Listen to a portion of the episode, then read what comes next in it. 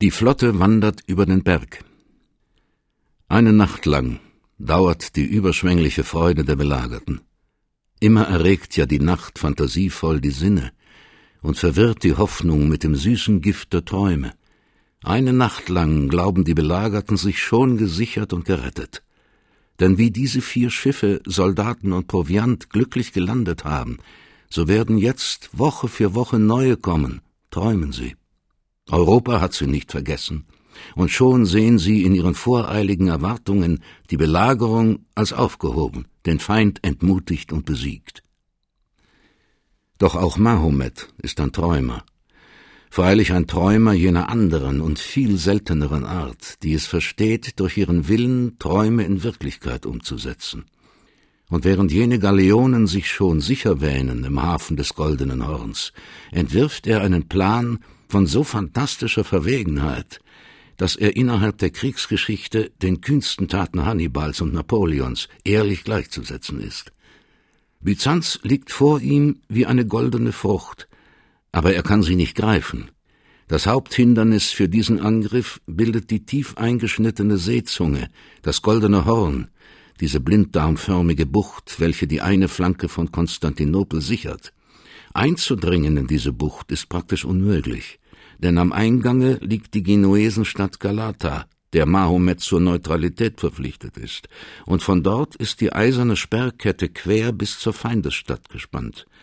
Mit frontalem Stoß kann darum seine Flotte nicht in die Bucht. Nur vom inneren Bassin her, wo das genuesische Terrain endet, wäre die christliche Flotte zu fassen. Aber wie eine Flotte schaffen für diese Binnenbucht? Man könnte eine bauen, gewiss, aber das würde Monate und Monate dauern, und so lange will dieser Ungeduldige nicht warten. Da fasste Mahomet den genialen Plan, seine Flotte vom äußeren Meer, wo sie nutzlos ist, über die Landzunge in den Innenhafen des Goldenen Horns hinüber zu transportieren. Dieser atemberaubend kühne Gedanke, mit Hunderten von Schiffen eine bergige Landzunge zu überschreiten, erscheint von vorne weg so absurd, so unausführbar, dass die Byzantiner und die Genuesen von Galata ihn ebenso wenig in ihre strategische Rechnung stellen, wie vordem die Römer und nachher die Österreicher die rapiden Alpenübergänge Hannibals und Napoleons. Nach aller irdischen Erfahrung können Schiffe nur im Wasser fahren, nie aber eine Flotte über einen Berg. Europa, hilf! Die Belagerten täuschen sich nicht mehr. Sie wissen, nun auch in der aufgerissenen Flanke gepackt, werden sie nicht lange Widerstand leisten hinter ihren zerschossenen Mauern, achttausend gegen hundertfünfzigtausend, wenn nicht baldigst Hilfe kommt. Aber hat nicht feierlichst die Signoria von Venedig zugesagt, Schiffe zu entsenden? Kann der Papst gleichgültig bleiben, wenn Hagia Sophia, die herrlichste Kirche des Abendlandes, in Gefahr schwebt, eine Moschee des Unglaubens zu werden? Versteht Europa, das ins Wissbefangene durch hundertfache niedere Eifersucht zerteilte, noch immer nicht die Gefahr für die Kultur des Abendlandes? Vielleicht, so trösten sich die Belagerten, ist die Entsatzflotte längst bereit, und zögert nur aus Unkenntnis die Segel zu setzen, und es genügte, brächte man ihnen die ungeheure Verantwortung dieses todbringenden Säumens zum Bewusstsein. Aber wie die venezianische Flotte verständigen? Das Marmarameer ist übersät von türkischen Schiffen. Mit der ganzen Flotte auszubrechen, hieße sie dem Verderben preisgeben. Und außerdem die Verteidigung, bei welcher doch jeder einzelne Mann zählt, um ein paar hundert Soldaten schwächen. So beschließt man, nur ein ganz kleines Schiff mit winziger Bemannung aufs Spiel zu setzen. Zwölf Männer im Ganzen, gäbe es Gerechtigkeit in der Geschichte, ihr Name müsste so berühmt sein wie jener der Argonauten, und doch kennen wir keines einzelnen Namen, wagen die Heldentat. Auf der kleinen Brigantine wird die feindliche Flagge gehisst. Zwölf Männer kleiden sich auf türkische Art, mit Turban oder Tarbusch, um keine Aufmerksamkeit zu erregen. Am 3. Mai wird um Mitternacht die Sperrkette des Hafens geräuschlos gelockert und mit gedämpftem Ruderschlag gleitet das kühne Boot hinaus, geschützt von der Dunkelheit. Und siehe, das Wunderbare geschieht, und unerkannt durchfährt das winzige Schiff die Dardanellen bis ins Ägäische Meer. Immer ist es gerade das Übermaß an Kühnheit, das den Gegner lähmt. An alles hat Mahomet gedacht, nur nicht an dies Unvorstellbare, dass ein einzelnes Schiff mit zwölf Helden eine solche Argonautenfahrt durch seine Flotte wagen würde. Aber tragische Enttäuschung. Kein venezianisches Segel leuchtet am Ägäischen Meer. Keine Flotte ist bereit zum Einsatz. Venedig und der Papst, alle haben sie Byzanz vergessen. Alle vernachlässigen sie, mit kleiner Kirchturmpolitik beschäftigt, Ehre und Eid. Immer wiederholen sich in der Geschichte diese tragischen Augenblicke, das, wo höchste Zusammenfassung aller geeinten Kräfte zum Schutze der europäischen Kultur notwendig wäre. Auch nicht für eine Spanne die Fürsten und Staaten ihre kleinen Rivalitäten niederzuhalten vermögen. Genua ist es wichtiger, Venedig zurückzustellen, und Venedig wiederum Genua, als für einige Stunden vereint den gemeinsamen Feind zu bekriegen. Leer ist das Meer. Verzweifelt rudern die Tapfern auf ihrer Nussschale von Insel zu Insel. Aber überall sind die Häfen schon vom Feinde besetzt, und kein befreundetes Schiff wagt sich mehr an das kriegerische Gebiet. Was nun tun? Einige der Zwölf sind mit Recht mutlos geworden. Wozu nach Konstantinopel zurück, noch einmal den gefährlichen Weg? Hoffnung können sie keine bringen. Vielleicht ist die Stadt schon gefallen. Jedenfalls erwartet sie, wenn sie zurückkehren, Gefangenschaft oder Tod. Aber herrlich immer die Helden, die niemand kennt. Die Mehrzahl entscheidet dennoch für die Rückkehr. Ein Auftrag ist ihnen gegeben, und sie haben ihn zu erfüllen. Man hat sie um Botschaft gesandt, und sie müssen die Botschaft heimbringen, mag sie auch die bedrückendste sein so wagt dieses winzige Schiff allein wieder den Weg zurück durch die Dardanellen, das Marmarameer und die feindliche Flotte. Am 23. Mai, 20 Tage nach der Ausfahrt, schon hat man längst in Konstantinopel das Fahrzeug verloren gegeben. Schon denkt niemand mehr an Botschaft oder Rückkehr. Da schwenken plötzlich von den Wellen ein paar Wächter die Fahnen, denn mit scharfen Ruderschlägen steuert ein kleines Schiff auf das Goldene Horn zu. Und als jetzt die Türken, durch den donnernden Jubel der Belagerten belehrt, erstaunend merken, dass diese Brigantine, die frecherweise mit türkischer Flagge durch ihre Gewässer gefahren, ein feindliches Schiff ist, stoßen sie mit ihren Booten von allen Seiten heran, um sie noch knapp vor dem schützenden Hafen abzufangen. Einen Augenblick schwingt Byzanz mit tausend Jubelschreien in der glücklichen Hoffnung, Europa habe sich seiner erinnert und jene Schiffe nur als Botschaft vorangesandt. Erst abends verbreitet sich die schlimme Wahrheit. Die Christenheit hat Byzanz vergessen. Die Eingeschlossenen sind allein, sie sind verloren, wenn sie sich nicht selber retten. Die Nacht vor dem Sturm. Nach sechs Wochen beinahe täglicher Kämpfe ist der Sultan ungeduldig geworden. Seine Kanonen haben an vielen Stellen die Mauern zertrümmert, aber alle Sturmangriffe, die er anbefohlen, sind bisher blutig abgewiesen worden. Für einen Feldherrn bleiben nur mehr zwei Möglichkeiten, entweder die Belagerung aufzugeben oder nach den zahllosen einzelnen Attacken den großen, den entscheidenden Ansturm anzusetzen. Mahomet beruft seine Paschas zum Kriegsrat, und sein leidenschaftlicher Wille siegt über alle Bedenken. Der große, der entscheidende Sturm wird für den 29. Mai beschlossen. Mit gewohnter Entschlossenheit trifft der Sultan seine Vorbereitungen. Ein Festtag wird angeordnet. 150.000 Mann vom ersten bis zum letzten müssen alle festlichen Gebräuche erfüllen, die der Islam vorschreibt. Die sieben Waschungen und dreimal am Tag das große Gebet. Was an Pulver und Geschossen noch vorhanden ist, wird zu forciertem Artillerieangriff herangeholt, um die Stadt sturmreif zu machen. Die einzelnen Truppen werden für den Angriff verteilt. Von früh bis nachts gönnt sich Mahomet keine Stunde Rast. Vom Goldenen Horn bis zum Marmarameer, das ganze riesige Lager entlang, reitet er von einem Zelte zum anderen, überall die Führer persönlich ermutigend, die Soldaten anfeuernd. Aber als guter Psychologe weiß er, wie am besten die Kampflust der 150.000 bis zum Äußersten zu entfachen ist. Und so gibt er ein furchtbares Versprechen, das er zu seiner Ehre und Unehre auf das vollkommenste erfüllt hat. Dieses Versprechen rufen bei Trommeln und Fanfaren seine Herolde in alle Winde. Mahomet schwört beim Namen Allahs, beim Namen Muhammeds und der viertausend Propheten, er schwört bei der Seele seines Vaters, des Sultans Murad, bei den Häuptern seiner Kinder und bei seinem Säbel, dass seinen Truppen nach der Erstürmung der Stadt unbeschränktes Recht auf drei Tage Plünderung gegeben wird. Alles, was in diesen Mauern ist, Hausrat und Habe, Schmuck und Juwelen, Münzen und Schätze, die Männer, die Frauen, die Kinder, sollen den siegreichen Soldaten gehören. Und er selbst verzichtet auf jeglichen Teil, außer auf die Ehre, dieses letzte Bollwerk des Oströmischen Reiches erobert zu haben. Mit rasendem Jubel nehmen die Soldaten diese wilde Verkündigung auf. Wie ein Sturm schwillt das laute Getöse des Jubels und der rasende Allah-Ilallah-Schrei der Tausende hinüber zur verängstigten Stadt. Jagma, Jagma, Plünderung, Plünderung. Das Wort wird zum Feldruf. Es knattert mit den Trommeln, es braust mit Zimbeln und Fanfaren, und nachts verwandelt sich das Lager in ein festliches Lichtmeer.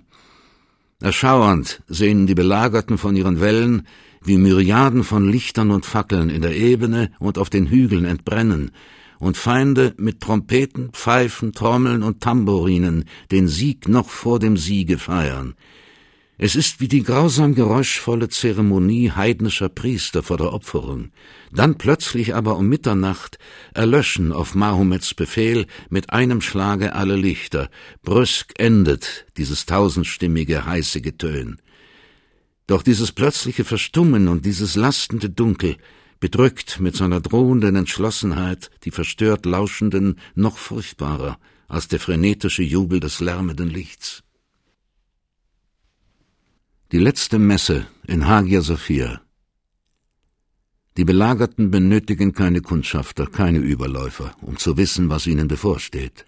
Sie wissen, der Sturm ist befohlen und Ahnung ungeheurer Verpflichtung und ungeheurer Gefahr lastet wie ein gewittriges Gewölk über der ganzen Stadt. Sonst zerteilt in Spaltungen und religiösen Streit sammelt sich die Bevölkerung in diesen letzten Stunden. Immer erschafft erst die äußerste Not die unvergleichlichen Schauspieler irdischer Einigung. Damit allen gewärtig sei, was ihnen zu verteidigen obliege, der Glaube, die große Vergangenheit, die gemeinsame Kultur, ordnet der Basileus eine ergreifende Zeremonie an. Auf seinen Befehl sammelt sich das ganze Volk, Orthodoxe und Katholiken, Priester und Laien, Kinder und Greise, zu einer einzigen Prozession, Niemand darf, niemand will zu Hause bleiben. Vom Reichsten bis zum Ärmsten reihen sich fromm und singend alle zum Kyrie eleison in den feierlichen Zug, der erst die Innenstadt und dann auch die äußeren Wälle durchschreitet. Aus den Kirchen werden die heiligen Ikonen und Reliquien geholt und vorangetragen. Überall, wo eine Bresche in die Mauer geschlagen ist, hängt man dann eines der Heiligenbilder hin, damit es besser als irdische Waffen den Ansturm der Ungläubigen abwehren solle. Gleichzeitig versammelt Kaiser Konstantin um sich die Senatoren, die Edelleute und Kommandanten, um mit einer letzten Ansprache ihren Mut zu befeuern. Nicht kann er zwar wie Mahomet ihnen unermessliche Beute versprechen, aber die Ehre schildert er ihnen, die sie für die Christenheit und die ganze abendländische Welt erwerben, wenn sie diesen letzten entscheidenden Ansturm abwehren – und die Gefahr, wenn sie den Mordbrennern erliegen. Mahomet und Konstantin, beide wissen sie, dieser Tag entscheidet auf Jahrhunderte Geschichte. Dann beginnt die letzte Szene, eine der ergreifendsten Europas, eine unvergleichliche Ekstase des Unterganges. In Hagia Sophia, der damals noch herrlichsten Kathedrale der Welt, die seit jenem Tage der Verbrüderung der beiden Kirchen von den einen Gläubigen und von den anderen verlassen gewesen war, versammeln sich die Todgeweihten. Um den Kaiser scharrt sich der ganze Hof, die Adeligen, die griechische und die römische Priesterschaft, die genuesischen und venezianischen Soldaten und Matrosen, alle in Rüstung und Waffen. Und hinter ihnen knien stumm und ehrfürchtig Tausende und Abertausende murmelnde Schatten, das Gebeugte, das von Angst und Sorgen aufgewühlte Volk. Und die Kerzen, die mühsam mit dem Dunkel der niederhängenden Wölbungen ringen, erleuchten diese einmütig hingebeugte Masse im Gebet wie einen einzigen Leib. Es ist die Seele von Byzanz, die hier zu Gott betet. Der Patriarch erhebt nun mächtig und aufrufend seine Stimme, singend antworten ihm die Chöre, noch einmal ertönt die heilige, die ewige Stimme des Abendlandes, die Musik. in diesem Raume. Dann tritt einer nach dem anderen, der Kaiser zuerst, vor den Altar, um die Tröstung des Glaubens zu empfangen, bis hoch zu den Wölbungen hinauf, hallt und schrellt der riesige Raum von der unaufhörlichen Brandung des Gebetes. Die letzte, die Totenmesse des Oströmischen Reiches hat begonnen. Denn zum letzten Mal hat der christliche Glaube gelebt in der Kathedrale Justinians. Nach dieser erschütternden Zeremonie kehrt der Kaiser nur noch einmal flüchtig in seinen Palast zurück, um alle seine Untergebenen und Diener um Vergebung für alles Unrecht zu bitten, das er jemals im Leben gegen sie begangen habe. Dann schwingt er sich auf das Pferd und reitet, genau wie Mahomet, sein großer Gegner, in der gleichen Stunde, von einem Ende bis zum anderen die Welle entlang, die Soldaten anzufeuern. Schon ist die Nacht tief herabgesunken, keine Stimme erhebt sich mehr, keine Waffe klirrt aber mit erregter Seele warten die Tausende innerhalb der Mauern auf den Tag und den Tod. Kerka Porta, die vergessene Tür. Um ein Uhr morgens gibt der Sultan das Signal zum Angriff. Riesig wird die Standarte entrollt und mit einem einzigen Schrei Allah, Allah, ilallah stürzen sich hunderttausend Menschen mit Waffen und Leitern und Stricken und Enterhaken gegen die Mauern, während gleichzeitig alle Trommeln rasseln, alle Fanfaren tosen, Pauken, Zimbeln und Flöten ihr scharfes Getöne mit menschlichen Schreien und dem Donnern der Kanonen zu einem einzigen Orkan vereinigen. Mitleidlos werden zunächst die ungeübten Truppen, die Bashibo-Zugs, gegen die Mauern geworfen. Ihre halbnackten Leiber dienen im Angriffsplan des Sultans gewissermaßen nur als Prellböcke, bestimmt den Feind zu ermüden und zu schwächen, bevor die Kerntruppe zum entscheidenden Sturm eingesetzt wird. Mit hundert Leitern rennen im Dunkel die Vorgepeitschten heran, sie klettern die Zinnen empor, werden herabgeworfen, stürmen wieder hinan, immer, immer wieder, denn sie haben keinen Rückweg. Hinter ihnen, dem bloß zur Opferung bestimmten wertlosen Menschenmaterial, stehen schon die Kerntruppen, die sie immer wieder vortreiben in den fast sicheren Tod. Noch behalten die Verteidiger die Oberhand, ihren Maschenpanzern können die zahllosen Pfeile und Steine nichts anhaben, aber ihre wirkliche Gefahr, und dies hat Mahomet richtig errechnet, ist die Ermüdung, in schweren Rüstungen fortwährend gegen die immer wieder vorpreschenden Leichttruppen kämpfend, ständig von einer Angriffsstelle zu der anderen springend, erschöpfen sie ein gut Teil ihrer Kraft in dieser aufgezwungenen Abwehr. Und als jetzt, schon beginnt nach zweistündigem Ringen der Morgen zu grauen, die zweite Sturmtruppe, die Anatolier vorstürmen, wird der Kampf schon gefährlicher. Denn diese Anatolier sind disziplinierte Krieger, wohl geschult und gleichfalls mit Maschenpanzern gegürtet. Sie sind außerdem in der Überzahl und völlig ausgeruht, während die Verteidiger bald die eine, bald die andere Stelle gegen die Einbrüche schützen müssen. Aber noch immer werden überall die Angreifer zurückgeworfen, und der Sultan muss seine letzten Reserven einsetzen, die Janitscharen, die Kerntruppe, die Elitegarde des ottomanischen Heeres. In eigener Person stellt er sich an die Spitze der zwölftausend jungen ausgewählten Soldaten, der besten, die Europa damals kennt. Und mit einem einzigen Schrei werfen sie sich auf die erschöpften Gegner. Es ist höchste Zeit, dass jetzt in der Stadt alle Glocken läuten, um die letzten halbwegs Kampffähigen an die Welle zu rufen, dass man die Matrosen heranholt von den Schiffen, denn nun kommt der wahre Entscheidungskampf in Gang, zum Verhängnis für die Verteidiger trifft ein Steinschlag den Führer der Genueser Truppe, den verwegenen Condottiere Giustiniani, der schwer verwundet zu den Schiffen abgeschleppt wird. Und sein Fall bringt die Energie der Verteidiger für einen Augenblick ins Wanken. Aber schon jagt der Kaiser selbst heran, um den drohenden Einbruch zu verhindern. Noch einmal gelingt es, die Sturmleitern hinabzustoßen. Entschlossenheit steht gegen letzte Entschlossenheit und für einen Atemzug noch scheint Byzanz gerettet. Die höchste Not hat wieder den wildesten Angriff gesiegt. Da entscheidet ein tragischer Zwischenfall, eine jener geheimnisvollen Sekunden, wie sie manchmal die Geschichte in ihren unerforschlichen Ratschlüssen hervorbringt, mit einem Schlage das Schicksal von Byzanz. Etwas ganz Unwahrscheinliches hat sich begeben. Durch eine der vielen Breschen der Außenmauern sind unweit der eigentlichen Angriffsstelle ein paar Türken eingedrungen.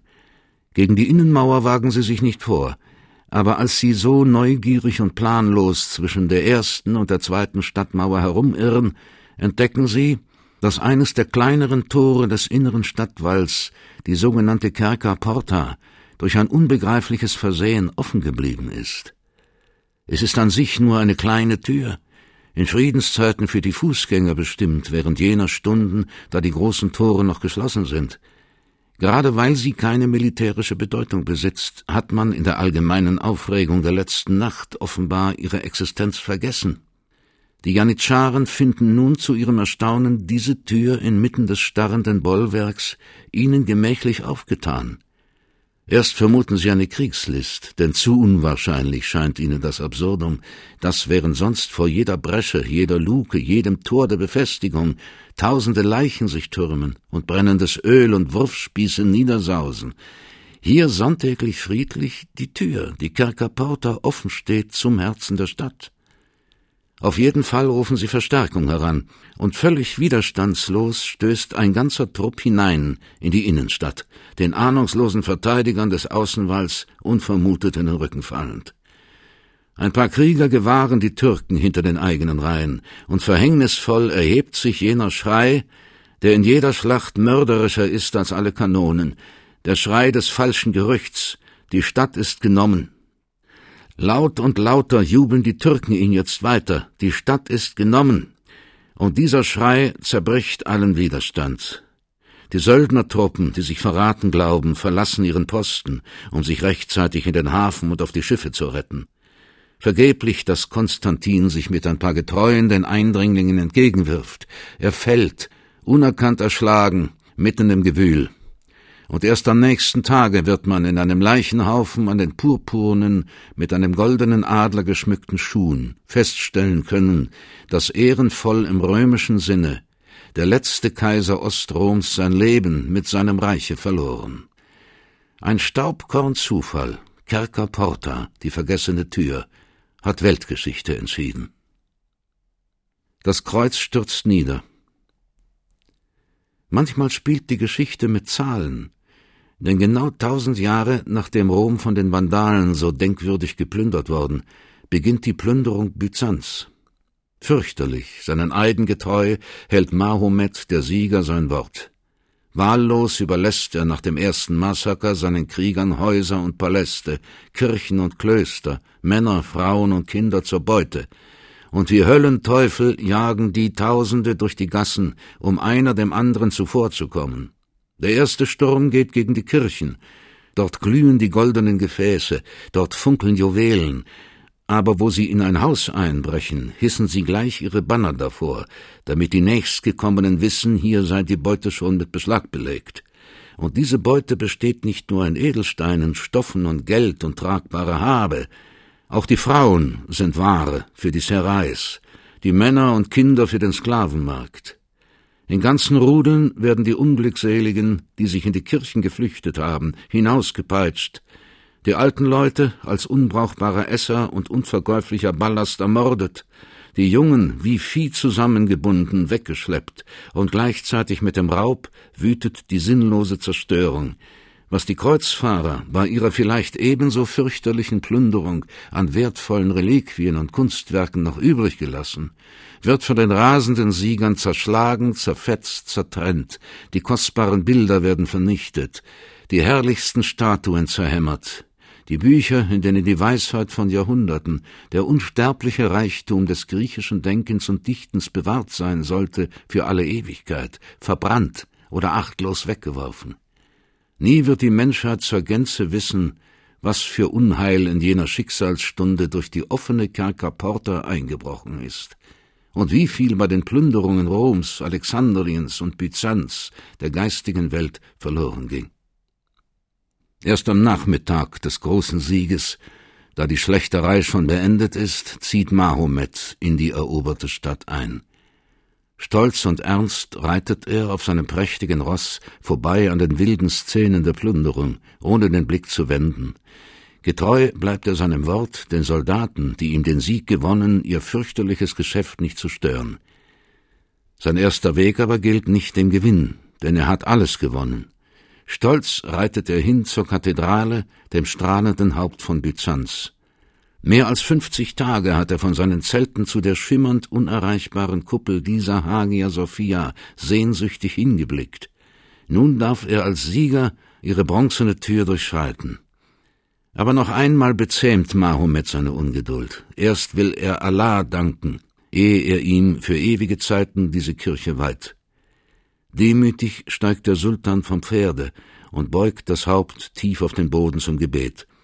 Dann nimmt er eine Handvoll Erde und streut sie auf sein Haupt, um sich zu erinnern, dass er selbst ein Sterblicher sei und seines Triumphes sich nicht überheben möge. Und nun erst, nachdem er Gott seine Demut gezeigt, richtet der Sultan sich hoch auf und betritt, der erste Diener Allahs, die Kathedrale Justinians, die Kirche der heiligen Weisheit, die Kirche Hagia Sophia. Neugierig und ergriffen betrachtet der Sultan das herrliche Haus, die hohen Wölbungen, schimmernden Marmor und Mosaiken, die zarten Bögen, die aus Dämmerung sich zum Licht aufheben. Nicht ihm, sondern seinem Gotte, fühlt er, gehört dieser erhabenste Palast des Gebets. Sofort lässt er einen Imam holen, der die Kanzel besteigt und von dort das mohammedanische Bekenntnis verkündet, während der Padischah das Antlitz gegen Mekka gewendet, das erste Gebet zu Allah, dem Herrscher der Welten, in diesem christlichen Dome spricht. Am nächsten Tage schon erhalten die Werkleute den Auftrag, alle Zeichen des früheren Glaubens zu entfernen. Weggerissen werden die Altäre, übertüncht die frommen Mosaiken. Und das hoch erhobene Kreuz von Hagia Sophia, das tausend Jahre seine Arme entbreitet, um alles Leid der Erde zu umfassen, stürzt dumpf polternd zu Boden. Laut hallt der steinerne Ton durch die Kirche und weit über sie hinaus, denn von diesem Sturze erbebt das ganze Abendland. Schreckhaft hallt die Nachricht wieder in Rom, in Genua, in Venedig, wie ein warnender Donner rollt sie nach Frankreich, nach Deutschland hinüber, und schauernd erkennt Europa, dass dank seiner dumpfen Gleichgültigkeit durch die verhängnisvolle vergessene Tür, die Kerker Porta, eine schicksalhaft zerstörende Gewalt hereingebrochen ist, die jahrhundertelang seine Kräfte binden und lähmen wird. Aber in der Geschichte wie im menschlichen Leben bringt Bedauern einen verlorenen Augenblick nicht mehr wieder, und tausend Jahre kaufen nicht zurück, was eine einzige Stunde versäumt.